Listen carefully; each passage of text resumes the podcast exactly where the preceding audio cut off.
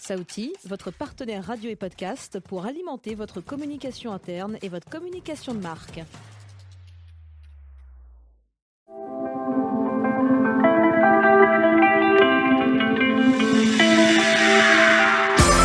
Bonjour à toutes et à tous et bienvenue dans ce podcast Pôle Emploi Bretagne. Je suis Charlotte et aujourd'hui je vais découvrir les métiers du numérique. Pour répondre aux questions que je me pose, j'accueille Aurélie et Maëlle, référentes pour Pôle Emploi dans le secteur sur le bassin rennais. Bonjour à toutes les deux. Bonjour. Bonjour. Alors, on va rentrer tout de suite dans le vif du sujet parce qu'il y a beaucoup de choses à dire. Une première question que je me pose, c'est quoi exactement une entreprise du numérique? Pour commencer, on va déjà définir qu'est-ce que c'est euh, le numérique.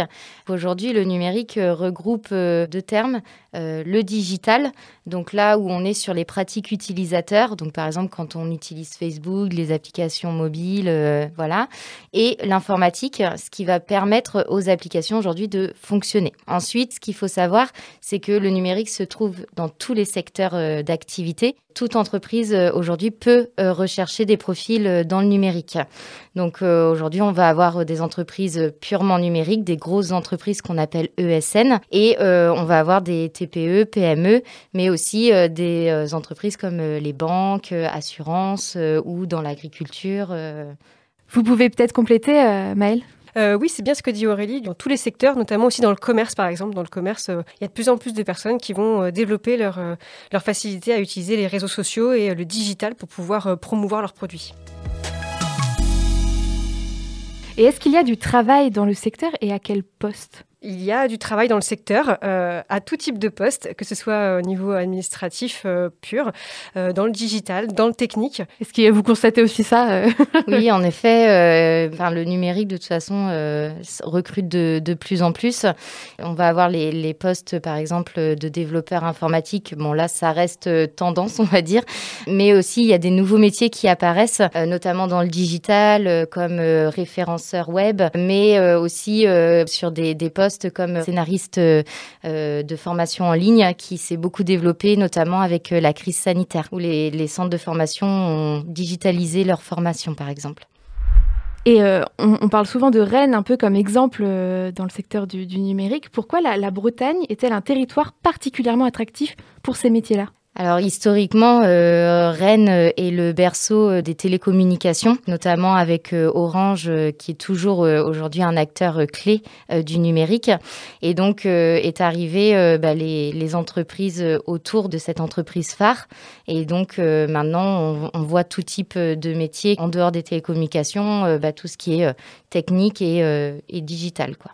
Comment vous pouvez compléter euh, la réponse d'Aurélie euh, Maël C'est vrai qu'on a constaté qu'il euh, y a de plus en plus d'entreprises qui se concentrent surtout sur Cesson-Sévigné avec le Digital Park qui vient d'apparaître. Et donc, c'est vraiment un secteur où se regroupent toutes les entreprises du numérique, que ce soit sur le digital ou sur l'informatique technique. Et est-ce que vous avez des exemples concrets Oui, nous avons donc dans le Digital Park les grands noms comme Capgemini, qui est plutôt dans le conseil et puis dans le développement informatique, voilà, sur plein de secteurs. Il y a aussi euh, Experis France. Alors, ils sont plutôt sur euh, du support à l'entreprise. Donc euh, voilà, technicien helpdesk, technicien administrateur système et réseau.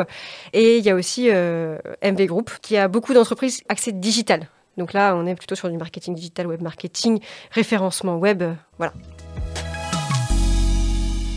Alors on le voit bien, hein, il y a des tonnes de métiers dans le secteur du numérique. Comment ils sont en train d'évoluer justement? En effet, comme je le disais tout à l'heure, euh, il y a des nouveaux métiers euh, qui apparaissent et on va avoir un secteur, euh, notamment la cybersécurité, qui est en train de se développer vu que les entreprises digitalisent de plus en plus. Et eh ben, évidemment, il faut derrière des personnes pour assurer la sécurité des, systèmes d'information de, de, ces entreprises.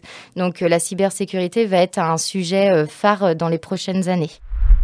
Lorsqu'on a préparé euh, cette émission, vous m'aviez parlé toutes les deux d'un exemple, une personne qui était fan d'informatique, euh, mais qui n'arrivait pas à se former dans, ce domaine. En effet, euh, on avait une personne qui faisait des boulots alimentaires parce que elle n'arrivait pas à, se former, les formations étant d'un niveau trop élevé pour cette personne, et donc elle a pu se former grâce à une formation financée par la région et Pôle Emploi. Et aujourd'hui, elle est en CDI dans une entreprise en tant que testeur informatique. Et épanoui, j'imagine. Et épanoui, évidemment. Et alors, justement, quelles sont les compétences à avoir pour travailler euh, dans le secteur du numérique? Quel savoir-être? Quel diplôme? J'imagine qu'il y en a des tas pour se former dans le numérique, on appuie sur ce qu'on appelle les soft skills. Donc les soft skills, ce sont les compétences vraiment comportementales. Et la compétence qui ressort le plus et nécessaire vraiment à ce métier, c'est la curiosité.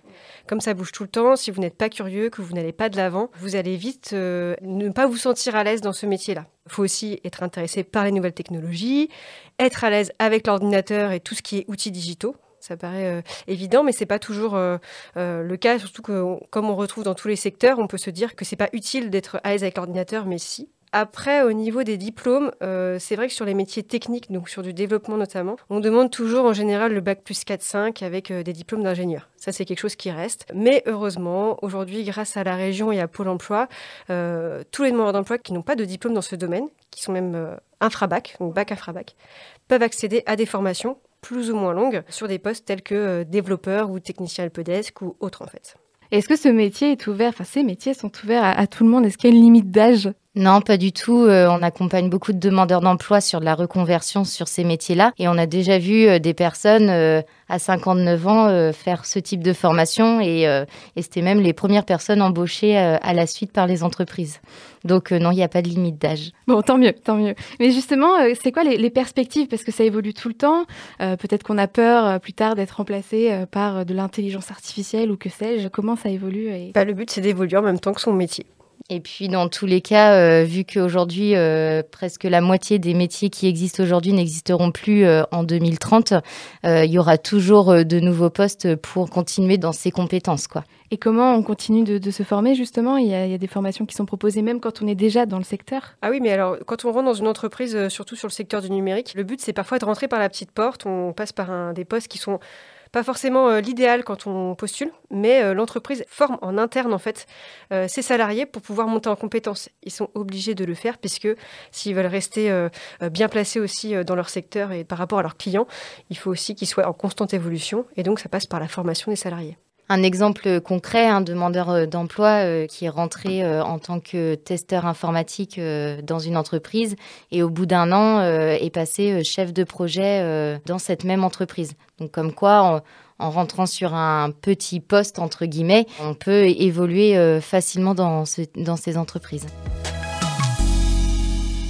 Alors moi j'ai une question euh, qu'on vous pose tout le temps, je pense. Quels sont les conseils et astuces que vous pouvez donner aux chercheurs d'emploi intéressés par le numérique?